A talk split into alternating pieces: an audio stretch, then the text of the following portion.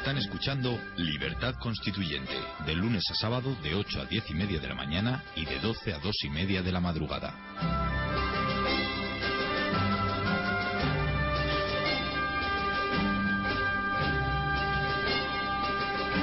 Buenos días a todos. Antonio, buenos días. Uy, Consuelo, qué bien. Que estamos aquí, ¿verdad? Sí, qué bien, qué bien tenerte aquí al lado. Y, y- y también está Pedro, ¿no? Sí, Pedro está aquí también, que lo Bueno, saludo. Pedro, muy ¿qué tal? buenos Buenos, días. José, buenos días, don Antonio. ¿Qué tal desde el otro día? Desde el otro día que... Que estoy avergonzado, que no te dejé hablar. No, que va. hoy hoy te toman la revancha, hoy no hablo. No, es que luego estuve mirando la, la ley electoral y lo que eh, eh, escribió usted en, en algo, la mentira, eh, ¿cómo se llama el, li- el libro que publicó en 1995? En un libro. Sobre la, gra- la gran mentira, ¿no? La, la Ah, el- frente a la gran mentira. La gran mentira. Ah, Bueno, sí, pues, sí, lo claro. estuve releyendo, el- parece que es el capítulo 2, donde Sí. habla sobre la- los sistemas electorales, el sistema electoral y lo que, lo que significa el sistema proporcional, etcétera, etcétera. Ya me estuve... eh, bueno, eh, Pero yo lo que te recomendé es que leyeras, porque tienes más autoridad que yo, Stuart Mill, Sí, en la polémica con Bagiot, porque ahí es donde está definitivo. ya. pues fue del siglo XIX, pero es que antes de que estuviera, porque el, el sistema proporcional, como sabe, se puso por primera vez en marcha, en, en vigor, en la República de Weimar. Y- pero es que Stuart Mill, fíjate cuando los argumentos que dio Bayot en contra de él se han cumplido todos. Ya predijo la corrupción, que no representaría todos los defectos, ya los predijo Bayot. En cambio, Stuart Mill, que no solo que estaba eso, es que como sabéis que tenía una concepción elitista de la política hasta el punto que con el voto plural le daba cinco votos a un intelectual y un obrero a uno, a la mujer menos votos que al hombre. Claro, es que era, un- era un hombre que no podía concebir en su época, en su mente, la igualdad. Sí, es la propiedad de sufragio cesatario, ¿no? Claro, claro, claro. No, no, él, sí, no, mm, sí, pero él incluso a la mujer le daba el voto, con lo cual ya era un avanzado utilitarista. Claro que su padre también, en, en los, ya en su padre también había, aunque no llegó a mantenerlo como tesis oficial en el panfleto utilitarista que hicieron de la política, sin embargo, en los escritos de Stuart Mill reconoce que su padre también defendía el voto femenino. Muy bien, de lo cual nos congratulamos. James Mill, claro. nos congratulamos Es todas. que ya- su padre fue el creador del... eh, No, Jeremías Benta en él que lo perfecciona. Pero el utilitarismo fue creado por James Mill, el padre de Stuart Mill, que sabéis la educación tan terrible que le dio, ¿no? Eso para los oyentes que lo oigan es tremendo. Cuando, cuando era un niño con cinco años sabía hablar latín y griego. El, eh, era algo tremendo. La, la educación que le dio era de un sabio. A los siete, ocho años ya, ya no había nadie que tenía que enseñarle nada. Es- y eso fue su padre, que le hizo, figúrate qué horror. Ah, pues mira, ayer estaba yo leyendo, un, terminando de leer un libro de Marguerite Yourcenar Sí. Y esa educación se la dio su padre también a la escritora, ¿Sí? porque a los 10 años, no con esa quizá No, eh, eh, tan precoz como, como Stuart Mill, pero a los 10 años traducía perfectamente latín y griego y además el padre se enfadó una vez con ella porque había un libro que se le resistió a la traducción Y la castigó. y no, la castigó a ella, no, tiró el libro, que era un texto de Marco. Aurelio, Ah, una especie de incunable, Ya- pues ya lo estaba- tiró. Ya estaba ella con Marco Aurelio entonces. Ya estaba con Marco Aurelio Ay, con, barbaridad. con 10 años. No lo sabía yo eso, oye. Sí, sí, sí, sí. Era un- Entonces fue un flechazo. totalmente, porque además él, él la educaba en casa, ¿no? De vez en Sí, cuando sí. venía algún tipo de institutriz, pero fue una educación muy muy libre establecida por su padre, Sí. ¿no? Y eso que era una mujer moderna ella. Bastante moderna, bastante moderna. Bueno, pues ¿no? venga, Pedro. Ahora a oírte y escucharte lo que lo que quiera decirnos del sistema electoral. Bueno, el tema nuestro hoy era Ah, otro. lo que tú digas. ¿eh? Eh, era el tema de separación de, de poderes que Ah, afecta, bien. entre otras cosas, a lo que es el fundamento del Estado de Derecho. Sí. Hoy no tenemos la presencia vía telefónica de Jerónimo Me porque dicho, tiene, sí. tiene una conferencia no podía, sí. a estas Pero horas. no importa, los tres estamos bastante. Eh, nos sobramos y nos bastamos, aunque la presencia de Aunque Jerónimo eso siempre es El recuerdo de la simpatía está, está Y está. y, y la labor intelectual que él realiza. desde luego. Eh, te he oído lo- las últimas cosas que tú estabas diciendo de Urdangarín. La ha oído ahora, sin Sí. vergüenza. Ha hundido a su mujer. La ha hundido totalmente, creo yo. Que- es que no hay Sí. derecho, ¿eh? soy abogado en ejercicio. Es que yo sé lo que significa eso. Decir esas declaraciones es hundirla. Pero es algo. ¿Cómo puede tener ese cinismo, esa cara dura? Para salvarse él la hunda a ella. Si fuera un marido cariñoso o simplemente correspondiera al, al, al, sitio tan alto que lo ha elevado, pues él tenía que haber hecho la culpa de todo. Y decir, yo, ella no sabe nada. Yo le he fabricado todo. Le he invitado a la firma. Eh, las cuentas, estas no sabe, ni sabía lo que. Esto era para el registro. No sabe nada, ni ha hecho nada. El dinero que sacaba ya en las cuentas, eh, yo le decía que yo se lo ponía para que tuviera toda la semana. Pero que era de las actividades mías privadas. Es que todo lo que no sea eso es un sinvergüenza. Sí, pero claro, un sujeto que utiliza la figura de su suegro, del monarca, para conseguir los negocios, lógicamente va a utilizar la figura de su mujer para. No, pero la del monarca, salir- lo del claro. monarca ha hecho bien. Primero porque él- él- cuando él ha dicho la frase, ¿por qué no voy a hacer yo lo que hacen los demás? Se refería al rey y él, y él sabía que estaba autorizado por el rey. Que, Hombre, se- por supuesto. que utilice la figura del monarca, ya es muy bien. Ahí sabe que era trigo, eh, campo abonado, pero a su hija no, a su mujer no. A su mujer, la madre de sus hijos, tiene que protegerla. Pase lo que pase. No tiene disculpa, no tiene perdón ninguno. No hay que tener piedad ninguna de ese hombre. Ninguna piedad. Al contrario, hay que de verdad, todo lo que podamos, crear una opinión condenatoria, pero que no haya piedad. Porque no hay derecho que esté maltratando a su mujer como la ha maltratado. Diciendo que estaba igual que él. Fíjate tú, eh, eh, te digo Consuelo y tú, Sí. Pedro, qué grave es lo que habrá dicho para que el juez le tenga que decir, hombre, si continúa diciendo eso, tengo que llamar a su mujer de imputada. Porque se dice que ha hecho exactamente igual que usted y usted está aquí imputado, a ella tengo que llamarla. Claro. Es decir, fíjate si el juez, que no sé cómo será de listo, de inteligente o de intuitivo, pero el juez le ha dicho, pare usted de acusar más a su mujer. Bueno, por lo pronto le ha tenido 20 horas declarando, que no es mal, mala cuestión, ¿no? ¿Eh? Eso está bien. Eso está bien, porque eso implica que no va a salir. Es decir, ya simplemente ese tipo de interrogatorio, 20 Sí. horas seguidas, eh, es, es duro, ¿no? Y luego el abogado, diciendo nada más ha quedado clara la única declaración que hace, sale de la- declarar y la única declaración que hace el abogado, que yo la he oído por televisión, ha quedado claro y evidente que la infanta no tenía nada que ver con estos asuntos. Pues es todo lo contrario de lo que ha dicho Pues- su pues- defendido. Pero eso es que quiere, ¿qué quiere decir eso?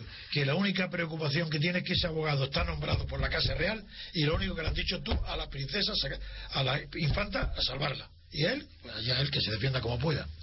Y por eso está obedeciendo las órdenes recibidas del rey, no de un. No, yo creo que este abogado es una tapadera. O bien Eh, es eh, una tapadera y eh, hay otro más No, listo no, que él. No, no lo dejaría actuar así. Porque yo creía que sería Horacio Oliva, que también lo conozco mucho. Sí, eso habían dicho, que era Pero el no, bufete de no, yo, yo creo que no, yo creo que, Que no. no, que es así. que yo creo que esto es el conde de Fontao el que lo ha nombrado. Y este nada, es así porque la- el objetivo que persigue es salvar a, a la, infanta infanta. por encima de todo y a Montarín que se hunda, ya él. Sí, Pero no, vamos porque a ver. desde luego, pero, pero de todas maneras, es decir, aunque este abogado esté nombrado a propósito, con el afán que evidentemente, con una defensa como la que está haciendo, con las declaraciones que está haciendo el abogado, no hay escapatoria Ninguna. posible, porque yo no he visto cosa por el Peor. estilo. ¿eh? Ni lo habrás visto tú en tu No, vida no, no, no, profesional. no, no, por eso, por eso estoy hablando con esta dureza Claro, yo, y con es- esta es- claridad. este abogado, mm, vamos, te pone los pelos como escarpias. O sea, Sí, sí. menos mal que no ejercen el turno de oficio, porque si no, me te da pena de los pobres chorizos como los que no te un abogado así. Que no te defenderá a ti nunca. Afortunadamente, bueno, yo tengo mucho cuidado con, con los temas estos y además no conozco lo que es un paraíso fiscal, debo decir. No tres, como conoce Urdangarín. Que no lo que reconoce. es. Pues es una maravilla de palmera, oasis, eh, un paraíso, es un paraíso fiscal. Pues que se habrá que pagar impuestos por estar allí. Claro, pero yo, vamos, o sea, no, no he visto nunca, me imagino lo que es Hawái, en fin, pero, pero como paraíso, pero desde luego lo que es paraíso fiscal, esos dos términos unidos, cualquiera de los que vivimos de una nómina y de Pues un vamos a trabajo dejarle a Pedro, que estoy deseando corriente, yo, oír a Pedro su capacidad intelectual, A ver, que se- será magnífica. Venga. No, ah, hombre, lo preocupante quizá para la monarquía sea ahora la expectativa que está generando el, el- lo que- el- este- este- no sé si es acontecimiento o este hecho, ¿no? Es un acontecimiento, es evidente. Lo es. Pues posiblemente. Le- porque la- en- se le condene o no se le condene, yo creo que la infanta probablemente ya está tocada. O sea que, que ante cualquier situación que se haga, si, eh, el pueblo, no sé si el pueblo o la sociedad, eh, muy bien dirigida por los periodistas, la ha condenado ya, yo creo. Y, a, a, exactamente igual, muchísimo más. Mira, al príncipe ahora en Barcelona, al asistir al congreso de, de telefonía móvil, pues la gente ya le han gritado, ¿y un Dargarín qué piensa? ¿Y la princesa? ¿Y la infanta? ¿Y su hermana? Ya, está, ya están tocados, claro que están. Claro, es, es una situación muy, muy, muy, muy complicada porque lo que se ha generado ya es una opinión pública muy contraria y el problema va a ser cómo, cómo va a salir la monarquía de esta situación. No, hecho la prensa extranjera eh, eh, más responsable eh, ya está insistiendo en que el daño a la monarquía que le ha causado es irreversible. No dije que vaya, que vaya a caer por eso, pero lo que quiere decir que el desprestigio es para siempre, que está desprestigiada. No, y además, sobre todo, contraviniendo las el mandato, que no sé si se le puede llamar ahí el mandato, el consejo por parte del rey, es decir, un señor al que se le dice que deje de seguir haciendo lo que está haciendo y continúa. es que no sabemos si es verdad, eso lo dice el rey y lo dice un dargarín, pero no sabemos si es verdad.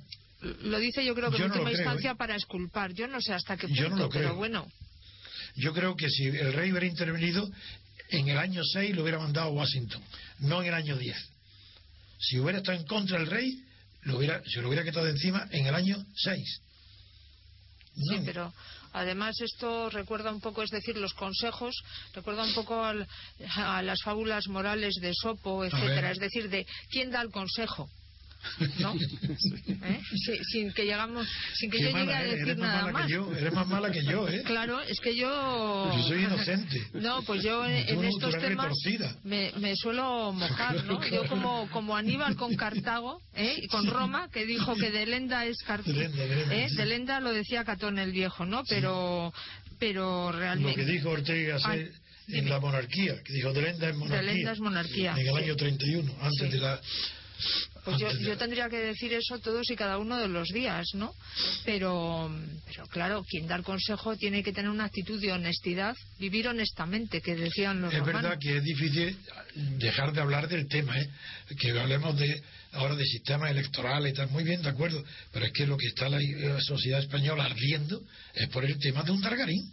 Hmm. Es que es que de verdad ha hecho algo verdaderamente histórico.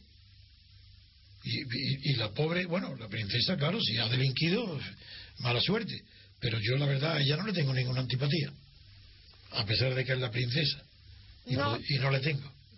Lo que ocurre es que eh, yo creo que en estas situaciones también es, un poco todo muy complicado porque la gente no, no tiene no es capaz tampoco de ver la gravedad de, las cosas, ¿no? Y, entonces está muy dirigida pues, fundamentalmente por, la prensa, por, la prensa por, el periodismo. Y la televisión. Y la televisión, exactamente. Entonces, eh, lo que se está poniendo además en cuestión, aparte de la monarquía, es la legitimidad prácticamente eh, casi de todas las instituciones. Porque claro, si si la monarquía empieza a deslegitimarse, si es que no lo está ya desde hace bastante tiempo. El arco de bóveda, esa es la que sostiene todo. Claro.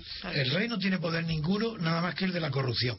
El rey no tiene ningún poder jurídico, pero de hecho tiene un poder inmenso, porque todo lo, mismo que han pasado, lo digo, lo repito siempre, él deja a sus amigos tirados. Dejó tirado, bueno, a Ruiz Mateos ya le cobró dinero, a Ruiz Mateos le cobró dinero para salvarlo de, de la expropiación y lo dejó tirado luego en la cárcel, nada. Luego Prado. Prado y Colón de Carvajal. Luego Mario Conde, ¿no? Antes de la Rosa. Javier de la Rosa. Javier de la Rosa. Y luego Mario Conde. Y el otro príncipe Chucutúa, no lo sé qué, que se fue, no lo sé. Pero es que todo el mundo sabe que el rey ha ganado mil, centenares y centenares de mil. Ha ganado.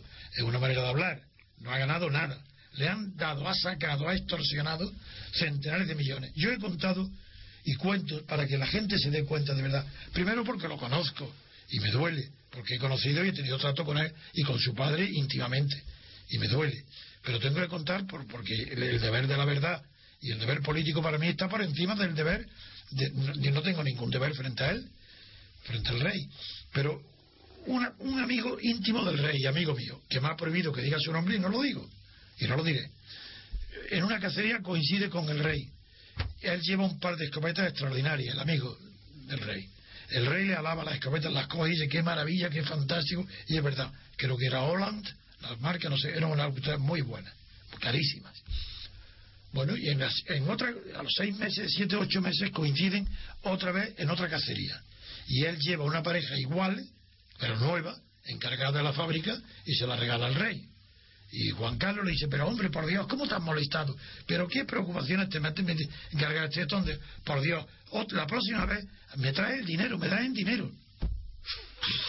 Ese es Juan Carlos, hombre, que yo lo conozco. Que es así. Bueno, dicen que él eh, en ocasiones, hablando ante determinado grupo de gente muy próxima, el rey me refiero, ha dicho que no iba a salir como salió su abuelo de España, con una mano delante y otra detrás. Bueno, y lo que me contó, mm, también le dije, no, eso no fue.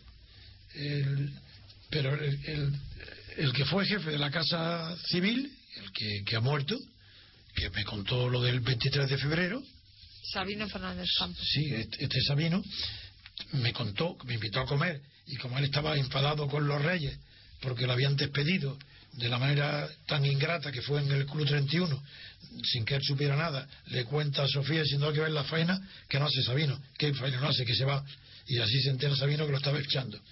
Bueno, pues luego, cuando él me felicita a Sabino por mi artículo del Mundo sobre el 23 de febrero, y me dice que soy el único español que ha dicho el único que ha dicho la verdad, y me invita a comer, me cuenta unas cosas y unas intimidades que yo no diré. Pero lo que sí digo es que menos violencia de género, todo, en, el matrimonio. Porque él presumía de que ella y su familia, su cuñado Constantino y su griego, vivían a costa de él y que estaba harto. Que él tenía su palacio fuera y que si, iba la monarquía, que él podía vivir tranquilamente y que ella no tenía donde caerse muerta.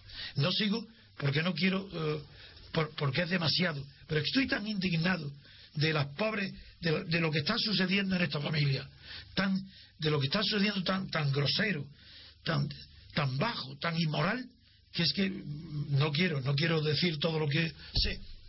No, aquí lo que pasa es que después de muchos años de no poder hablar, de determinadas cosas o de que no se dijera públicamente cuando todo el mundo más o menos lo sabía, o se lo imaginaba. Esto lo saben todos. Claro, se ha abierto la caja de Pandora y ha ido saliendo todo.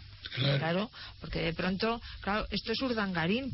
Pero yo me imagino, claro, que porque cayó en desgracia hasta tal punto de que su efigie la sacaron del Museo de Cera. Pero en el caso de Un señor que no tenía ni siquiera el bachillerato terminado, que era un cajero, pero no sé si siquiera cajero de banco en París, cuando se casó con la, con la infanta Elena, pues de pronto ya eh, era un currículum que descendía de la pata del caballo del Cid, que sabía varios idiomas, que no sé qué, en todos los consejos de administración de todas las empresas. Pero por la mano era aristócrata sí, bueno, eso le servía para llevar unos fulars variopintos. Eso, eso, y vestirse como quería. con, un pantalones de amebas y ir por patinete por el barrio de Salamanca. exactamente. Pero aparte de esas cosas pintorescas, en fin, la monarquía pues yo creo que está tocada. Claro. Ese es uno de los temas que, que venía hoy. No, venga, vamos ahora a hablar vosotros, yo escucho. Hay, hay otro tema, Antonio, que a mí me parece también. Pero es que yo tengo miedo que tú no le dejes hablar a Pedro. No, no, no, le dejo hablar a Pedro. por supuesto. pero, pero yo quería introducir otro tema y empieza Pedro, luego hacemos rotación. Venga, venga. Que es el tema de la sentencia de Garzón. Ah, de la que yo pronostiqué aquí, si te acuerdas, claro que, me iba a haber a solución. Claro, y, claro, y estábamos de acuerdo todos, por razones políticas, claro. Pero el, el voto particular de, de Maza, de José Manuel Maza Martín, es magnífico. Es magnífico. ¿Tú lo has leído? Lo he leído. Es buenísimo. Este es amigo mío también. Este, en el tiempo donde apoyé a los jueces y fiscales y hice unas reuniones de miles de personas, pues estos, eh, Maza me llamó, me invitaron a comer, los conocí, él y dos compañeros más, mucho antes de ser magistrado del Supremo. Y tengo una opinión de él excelente tanto desde el punto de vista personal como técnico. Y lo ha demostrado con el voto particular que ha salvado. Maravilloso, diciendo claro. Y, pero es que también el, en las cosas que dice el Tribunal Supremo pasa igual que en la otra, en la anterior, que dice, dice razonamientos que implican su condena. Totalmente. Y, si- y luego dice, por ejemplo, una de las que dice que quién es Garzón para derogar leyes, que solamente las puede derogar el Parlamento. El Parlamento. Pero Efectivamente. ¿y cómo una persona que deroga una ley en una sentencia? Pues es que no sabe que eso está prevaricando. Claro que la ley que quiere derogar o que él pretende derogar es la ley de amnistía. Exactamente, cualquier cosa. Salida de la transición de- en la que se pone a hablar el, el Supremo eh, y del consenso y que él por lo tanto no puede modificar. Es decir, él sabe que está haciendo algo que no puede, Ilegal. ilegal de todo punto, y además dice Él una sabe que no es competente también y acepta una competencia que no tiene. Y dice una cosa el Supremo, y le doy la palabra a Pedro, dice una cosa muy importante el Supremo, que dice que toda la instrucción de Garzón fue corregida por la propia Audiencia Nacional. Con lo cual viene a decir, primero, que Garzón instruye mal. Eso lo a- dice, eso lo dice eh, Maza, ¿eh? Sí, sí. En Maza, en el- y lo dice entre, ese párrafo entrecomillado lo tenía Lo dice copiado y lo, de- y lo he dicho antes. Que por qué si 14 miembros de la sala, de la plantilla de la sala, han aceptado todo lo que han decidido, ¿a qué viene ahora decir que no es correcto si estaba todo prejuzgado hacia el delito? Porque si se veía que era delito. Es verdad. En definitiva, que si no lo hubieran condenado en la primera sentencia, pues eh, todavía seguiría siendo juez. Eso, Eso eso es es terrible. ¿eh? Eso es terrible, es Eso, terrible. eso es terrible, porque, claro, es que del momento que ya entramos en política jurídica, pues ya todos los parámetros acerca de las leyes, de la justicia, Ah, de la equidad, falso. etcétera, Mentira, todo es falso. Ya todo. Mentira. con- con la- Es que si el derecho busca una justificación fuera de sí mismo, ya no es derecho. Exactamente, exactamente. Si no, ¿por qué se llama principios generales? Para no buscar otra justificación externa. Si no, no habría principios generales. Es como la metafísica en la física, o en la lógica, o en la filosofía, o la ontología. Porque hay un tratado del ser. Porque si no, no se, no se sabe qué es lo que tienen de común todo lo, todo lo existente. Pues igual aquí, si el derecho tiene unos principios generales de aplicación universal, es para que nada que sea extrajurídico entre en la esfera del derecho. Ni la política, ni la economía, ni la influencia, ni nada. Es más, ni la moral, a no ser que sea a través de las buenas costumbres, de los principios morales, de los principios generales, a través de eso sí, pero directamente tampoco. Le- Solamente, fíjate, para que la equidad entre, ha, hecho, ha sido necesario la reforma del Código Civil, porque la equidad, que en la epiqueía griega, en Grecia sí, pero en Roma no. Ahora, la sociedad ante esto estará absolutamente perpleja, ¿no? No lo sé. Y por una parte. No saben nada.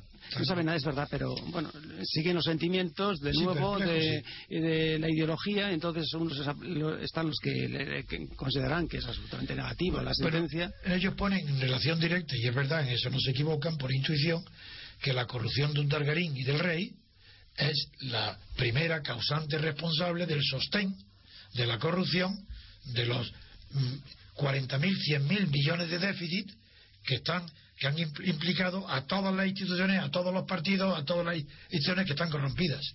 Porque que- es que los partidos, eh, más corrupción que en los partidos y los sindicatos, ¿dónde hay eso? Bueno, es que es, es lo de siempre. O sea, la corrupción está metida en todas las instituciones En todas. Y, y en, en todas las arterias del Estado. Sí, el Estado en sí mismo. Sí, sí, no, que funcionan gracias a la corrupción. Sí. La corrupción es la que permite que esto medio funcione. Si no hubiera corrupción, estas instituciones no son nada. Como ahora descansar una sobre otra, si no son, no tienen principios. Estamos dejando chiquito al México del PRI. Sí, no, es que esto es una bandida de, es una, una pandilla de, de, de- de que son una mafia. Pero lo que, todo lo que ocurra en lo, en lo público luego trasciende a lo privado. Y entonces, si lo Claro. público se corrompe, lo privado luego se corrompe. Eso es evidente. ¿eh? Y cuando no hay eh, gobernantes ejemplares, que es lo que está ocurriendo, pues la sociedad luego se precipita mucho más Claro, en, lo más bajo. ¿no? El antiguo dicho de leius regio, cuyo religio. Es decir, la religión de los reyes es la del pueblo. La corrupción de los reyes es la del pueblo. Eso, es- eso no falla nunca. Y aquí la, la clase española dirigente, después de Franco, pues querían asegurar la continuidad en el dominio y para eso tenían que asegurarlo mediante la corrupción, es decir, mediante la traición y la corrupción del Partido Comunista, que es el primero que se corrompe de verdad, moralmente, no de dinero, pero ya está, ya está perdido. Si acepta la monarquía un partido republicano, si acepta estar en los consejos de la banca, los sindicatos, si estar, estar pagados con sueldos inverosímiles los, liberados sindicales y los, y, los, partidos, el Partido Comunista pagado por la monarquía y el, el, Izquierda Republicana de Cataluña pagado por la monarquía, el Partido Nacionalista pagado por la monarquía, los separatistas pagados por la monarquía. ¿Quién es quien sostiene y ha roto la unidad de España? Yo lo digo, la monarquía. Porque sin monarquía eso, ni un solo partido catalán ni vasco se hubiera atrevido a llegar donde ha llegado. El terrorismo sí, nada más, con terrorismo. Sin terrorismo no, imposible. Porque no, no, no podrían sostenerse. Con la monarquía sí, porque ellos sostienen la teoría australiana, que la monarquía se permite que cada uno sea independiente, solamente tienen que reconocer a la corona, como Australia. Y como empezó Canadá, que Canadá ya tampoco. Además es una, una corrupción que está basada en la doble moral, que es quizá lo peor, ¿no? Porque tanto el Partido Comunista como Izquierda Republicana eh, de Cataluña o Esquerra Republicana de Cataluña están basados, en, por supuesto, defienden, siguen defendiendo su ideología, pero mm, aceptan totalmente las, las prebendas. Las prebendas, aceptan, por supuesto, todo el reparto del botín, etcétera, ¿no? Con lo cual, eso a la sociedad todavía le, eh, la inteligencia social la desvirtúa mucho más. Entonces, de ahí que al final se termine por. No, no hay, eh, vuelvo yo a repetirlo siempre, de verdad, que primero yo lo he escrito eh, años, muchísimos años antes de que conociera las conclusiones de Susan e-, Eckerman en la conferencia que dio en Moscú, en el Instituto Kate, donde dice que la corrupción, el 90% de la corrupción mundial está causada por la mezcla del sistema proporcional y, gobiernos centrales fuertes. Claro, la pobre no conoce lo que en España, que, la debilidad del gobierno central también aumenta la corrupción en las periferias. Porque en Cataluña, más corrupción, si lo confiesan, si lo confesaron los propios eh, presidentes de la Generalitat, con el, en aquel tiempo el 3%, ahora creo que está en el 7%, no sé dónde. Bueno, ayer las cifras del déficit y eran escalofriantes, pero la mayor parte de ese déficit lo habían conseguido las autonomías. Claro. Sí, yo me extrañado muchísimo que los ayuntamientos tienen poco, tienen el uno y pico de déficit. Yo me he extrañado muchísimo. Creía que, que eran los ayuntamientos peor, claro, que son pueblos pequeños, suma poco, porque las cantidades son escandalosas, pero con relación a un pueblo de 2.000 habitantes, pues es muy poco. La única comunidad autónoma que se salvaba era Madrid. Sí, esa Esperanza Aguirre parece que lo ha hecho bien. Porque ha eliminado consejerías. Sí, se ha suprimido muchos gastos. Y ha suprimido gastos, entonces, y bueno, pues anunciaba también, y yo creo que lo ha hecho, ¿no? Una reducción de sindicatos, deliberados sindicales. Es decir, que con esto quería deciros, cuando he recordado Susan Eckerman, mm. que la separación de poderes lo que tiene por misión es justamente evitar la corrupción. Cuando Montesquieu inventa, porque es él el que la inventa, la separación de poderes, idealizando la monarquía inglesa, que no era como él creía, pero él la idealizó. Y con la frase que luego fue copiada por, casi no literalmente, pero muy bien captada, por Francisco de Miranda, el que fue el tutor, el maestro de Simón Bolívar. Pero Montesquieu, como Montesquieu dice, coged de un cuerpo legislativo, de un colegio amplio, un grupo selecto de, de personas y darles el para darle el gobierno de la nación dice se habrá acabado la libertad política punto se acabó no dice más que eso. Capítulo 9 del espíritu de las leyes. Hay que releerlo un millón de veces. Pero cómo no han aprendido nadie de los de la partitocracia esta europea de que es imposible evitar la corrupción si no hay separación de poderes. Es imposible. El ejecutivo tiene que estar por un lado y el legislativo por otro. Y entre ellos no puede haber más relación que la rivalidad, la desconfianza uno de otro, que se vigilen, que no se puedan ver, que tengan conflictos permanentes. ¿Para qué? Para que el ciudadano duerma tranquilo. Y lo que usted propone, don Antonio, también era, es, si no, le, eh, no he leído mal, la, la mentira, era las elecciones al legislativo y otras elecciones al ejecutivo, ¿no? Eso es evidente, como Estados Unidos. Ya, Claro como, por lo que como se desprende de Montesquieu. Claro, la desgracia es que la Revolución Francesa, quien triunfa es Rousseau, y Montesquieu es considerado en el propio Asamblea Constituyente, se habla del tema, y se, y se dice que Montesquieu es un anticuado. Y eso fue, mientras que para Estados Unidos el modelo fue Montesquieu. la Revolución Francesa fue Rousseau y así está la diferencia de Europa y Estados Unidos. Por esa pequeña diferencia. Sí, dos liberalismos, ¿no? Bueno, es que Rousseau, ni Rousseau es liberal, ni Montesquieu tampoco. Porque veis y por qué. El liberalismo es el inglés, es el parlamentarismo, es la traslación a la política del liberalismo económico, es la libertad, es el parlamentarismo, es, la, Inglaterra, es la monarquía inglesa. Eso es el liberalismo, que es los diputados representan de verdad al distrito, pero son los diputados los que reunidos en un colegio en contra de las enseñanzas de Montesquieu, por eso Montesquieu no se inspiró en eso, en contra de esas, eligen y designan al primer ministro, al gobierno. Ese es el liberalismo, donde no hay democracia porque no hay separación de poderes. Y basado en la libertad política. Y eso fundamentalmente. Pero lo que hace el liberalismo es que la libertad económica, que después de la, del mercantilismo, los más potentes la van adquiriendo de hecho, pues el, financiero ya con Napoleón, mira, el directorio y Napoleón, eh, el directorio es donde se inaugura el pacto moderno, que es las finanzas con el poder político. Eso se inaugura en el directorio de la Revolución Francesa y se consagra con Napoleón. Y ese es el liberalismo económico y político. El pacto de la banca con el poder político. Ese es el resultado del liberalismo. Y ese es el liberalismo. Pero ¿por qué Montesquieu es liberal? Porque introduce la separación de poderes. Y desde ese momento ya no hay liberalismo. Porque el liberalismo implica que a un solo poder es la le llaman soberanía. Una tontería de palabras y de conceptos. Porque la soberanía del pueblo ni existe, ni ha existido nunca, ni existirá. Soberanía nacional tampoco. Soberanía del legislativo tampoco. Soberanía del Parlamento, palabras, palabras vacías. Es, jamás ha sido. La soberanía está en el Estado, en el en el poder de la de disuasión, en el poder de las armas, el que tiene el poder de la violencia. El, como dice Max Weber, el monopolio del, institucional, esa es la soberanía, el Estado, el Ejecutivo. Entonces, ahí la democracia es para evitar que haya corrupción y despotismo, que con el liberalismo hay, hombre, si hay, estaría hablando ahora del liberalismo, el liberalismo inglés, que es el modelo de Montesquieu, ya a partir de 1707, nada menos, se inicia el sistema del liderazgo del Premier, se inicia con una corrupción espantosa, que se llama spoil system.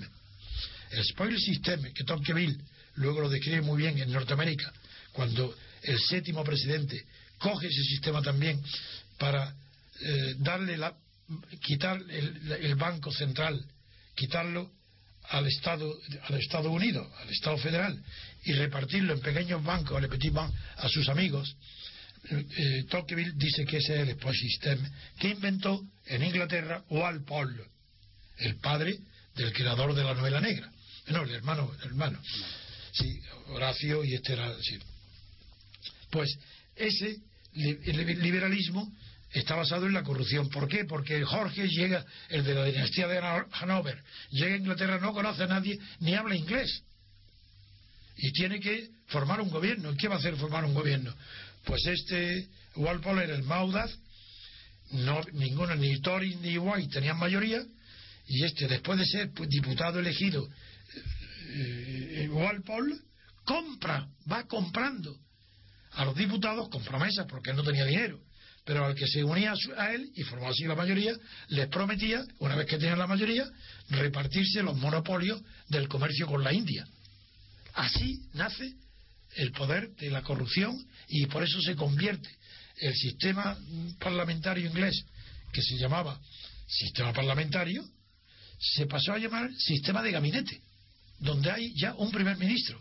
La corrupción fue tan grande que el más grande pensador después de, antes de, Edmund Burke, que fue Bolingbroke, que fue desterrado, porque claro, en Inglaterra fue amigo de todos los filósofos, un hombre genial, muy rico y muy, muy inteligente, ese inventó la expresión oposición leal a su majestad, porque era imposible que pudiera ser leal al gobierno, que era Walpole. Entonces, como él denunciaba en sus escritos continuamente la corrupción de Walpole, tuvo que añadir oposición leal a su majestad para decir que no se metía con su majestad, que su majestad no estaba corrompido. Bueno, pues hoy lo que hay que hacer hoy es oposición, oposición desleal a su majestad, oposición desleal a la partitocracia, oposición desleal a todas las instituciones, oposición desleal a la corrupción de los jueces. hablo de los jueces, no de, no de los jueces ante un tribunal, del Consejo del Poder Judicial. Eso tenemos que tener las personas conscientes y honestas, tenemos que de verdad emprender la revolución de rebelarnos contra ellos. Pero de rebelarnos porque no queremos lealtad ninguna con ellos. Ellos ni representan España, ni la honradez, ni la libertad, ni la decencia. Cuanto más lejos de ellos, mejor. Y decirlo. Como yo lo digo, yo lo digo en sus caras y coincido con ellos. Yo cuento lo que me pasó un día en un, restaurante, importantísimo, de aquí de cerca de Pozuelo. Coincidí, eh, murió, el, estaba García Cereceda, que era muy amigo de el constructor, el dueño de la finca, un hombre muy rico, sí. Y era muy amigo de Felipe González. Pero era muy amigo mío porque yo le di, empezó, cuando empezó su carrera, yo como abogado le di eh, a, derribar el edificio del periódico Madrid y ahí empezó bien y conservé siempre una buena amistad con él. Bien. Me lo encuentro, voy a comer y me lo encuentro. Y estaba con Felipe González y él se levanta para saludarme. Y yo al verlo con Felipe González en voz alta para que me oyera Felipe González, le digo, pero ¿cómo puede estar comiendo y sentado en una mesa de un asesino que asesina a gente y, le da orden de meterlo en la pelota? ¿Pero qué haces? Yo, yo no puedo estar aquí. Yo me voy y me fui y se vino conmigo y me dijo, pero Antonio, ¿cómo dice eso? Digo, le digo para que toda la gente que me está oyendo sepa quién es Felipe González. Y Felipe González se levantó y se fue, claro. Porque no puedo reprimirlo. Yo donde encuentro a un sinvergüenza, de, hablo de política, claro, si no, no. Yo es, los que engañan al pueblo, los que simulan que son socialistas o de izquierda para ser los asesores del hombre más rico del mundo. A eso son, a eso es lo que hay que desenmascarar. Bueno, eso es en lo que finalmente ha derivado Felipe González, ¿no? Que lo fue en su momento y que ahora ya la gente pues lo ha visto claramente. el asesor de Carlos Slim y de otro tipo de... Sí, no, todo claro, pero que yo... Y, y paseándose por Europa como un experto, como un sabio. Un, hombre que es un cantinflo de la política, no sabe nada de nada. Un inculto total, ¿no? No. Hay que, hay que tener la valentía, es que de verdad tenemos que levantar al pueblo el espíritu, darle confianza en sí mismo, saber que no estamos obligados a ser despreciados así, estar en la, en la cola del mundo. No, señor. ¿Por qué? ¿Por qué nosotros no vamos a poder tener un sistema político parecido al de Francia? Mejor que el de Francia. Porque Francia es casi democracia. Eso está bien a Pedro. Para que ahí puedas comparar un sistema de otro. Porque De Gaulle, la reforma que hizo con la Quinta República fue que acercó muchísimo Francia a la democracia. Pero no, no totalmente pero es primero, es representativo, porque el sistema francés es mejor que el inglés.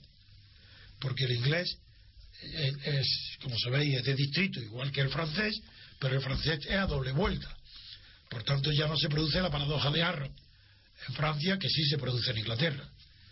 Y, en segundo lugar, en Francia se elige el presidente, el jefe del Estado, en elecciones aparte. Pero no es, eso sería suficiente para que fuera democracia. Pero De Gaulle no se atrevió. Estaba demasiado influido por Benjamin Constant, que había estudiado y lo conocía, y se quería ser un personaje un poco por encima de la turba, de la plebe, y se equivocó. Porque el, jefe del Estado, el presidente, no puede estar por encima de nada, tiene que estar comprometido con el gobierno. Y entonces, De Gaulle, para estar por encima, nombraba un primer ministro para que este ministro gobernara con la confianza del Parlamento. Por eso ya no es democracia. Por eso ya es, otro régimen de, de semi-parlamentario. Porque tenía que no tener. Además, donde hay un banco azul, Pedro, basta que eso. Donde hay un banco azul, imposible que haya democracia. Porque el banco azul es el ejecutivo y se reúne en la misma Cámara Legislativa para dominar, impresionar y asustar a los legisladores. Por eso el origen del Banco Azul, lo verás, el origen del Banco Azul fue una tacha de descrédito en el siglo XIX, porque la primera vez que se puso fue para designar a los que no eran diputados, que era el gobierno. Dice, bueno, pues ponerle otro color. Vosotros no sois diputados. Luego, luego hacen todo, diputado y gobierno.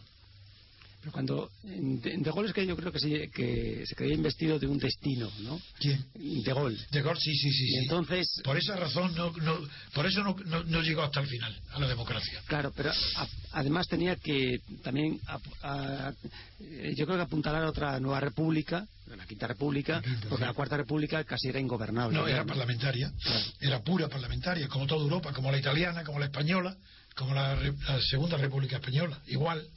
La situación que, que llegó de Gaulle era muy complicada porque, Lo hizo muy bien todo, salvo que no remató, claro, que no remató. pero tenía que dejar una sociedad pacificada. Claro, claro, y haber rematado, haber dejado la institución de la República bien construida. Sí, pero, en- pero luego la sociedad se levantó en- de una manera que él, para él eh, fue incomprensible, con el mayo del 68, Ah, ¿no? mayo. Bueno, es que ahí él no comprendió la No comprendió nada. Él no se ve de eso nada. Además, la prueba es que incluso hizo una escapada a Bélgica para entrevistarse con el general Massú para ver si daba un golpe militar. Y cuando vio que no lo apoyaban, entonces dimitió. Pero claro, pero mira qué lección para los jóvenes. Los jóvenes se hacen dueños de la sociedad civil francesa, apoyados por sus padres. Una- yo lo viví aquello, ¿eh? fue una maravilla. Y sin embargo, convocan las elecciones y gana Pompidou como nunca la derecha había ganado. Y desaparece como un azucarillo eh, Diluido. diluido en el agua, desaparece toda la juventud. todo Es que no queda ni rastro, de aquel movimiento. ni rastro. Bueno, tenemos que terminar por hoy. Yo creo que ha sido muy ilustrativo, Pero Antonio. yo siempre me quedo con la gana de oír a Pedro. Es que, no, es que tú me provocas, Consuelo. ¿Yo? Sí, ¿Qué he me hecho yo hoy? Si me tiras de la lengua para que hable. Bueno, yo creo Sí, que... pero eso es muy, enrique- muy enriquecedor. Sí. Nosotros tenemos que aprender también. No, bueno, Y- claro. Y, los oyentes mucho más. Claro, lo que pasa es que tantos años de mío dedicado al estudio Bueno. y a la reflexión es natural. Muy bien, pues entonces dejamos el tema por hoy. Buenos días, Antonio, nos despedimos. Bueno, pues de acuerdo, a ti Consuelo y a Pedro y hasta pronto. Muchas gracias. Hasta Hasta pronto. pronto. Hasta luego, Pedro. De Adiós. acuerdo. De 8 a 10 y media de la mañana, Libertad Constituyente.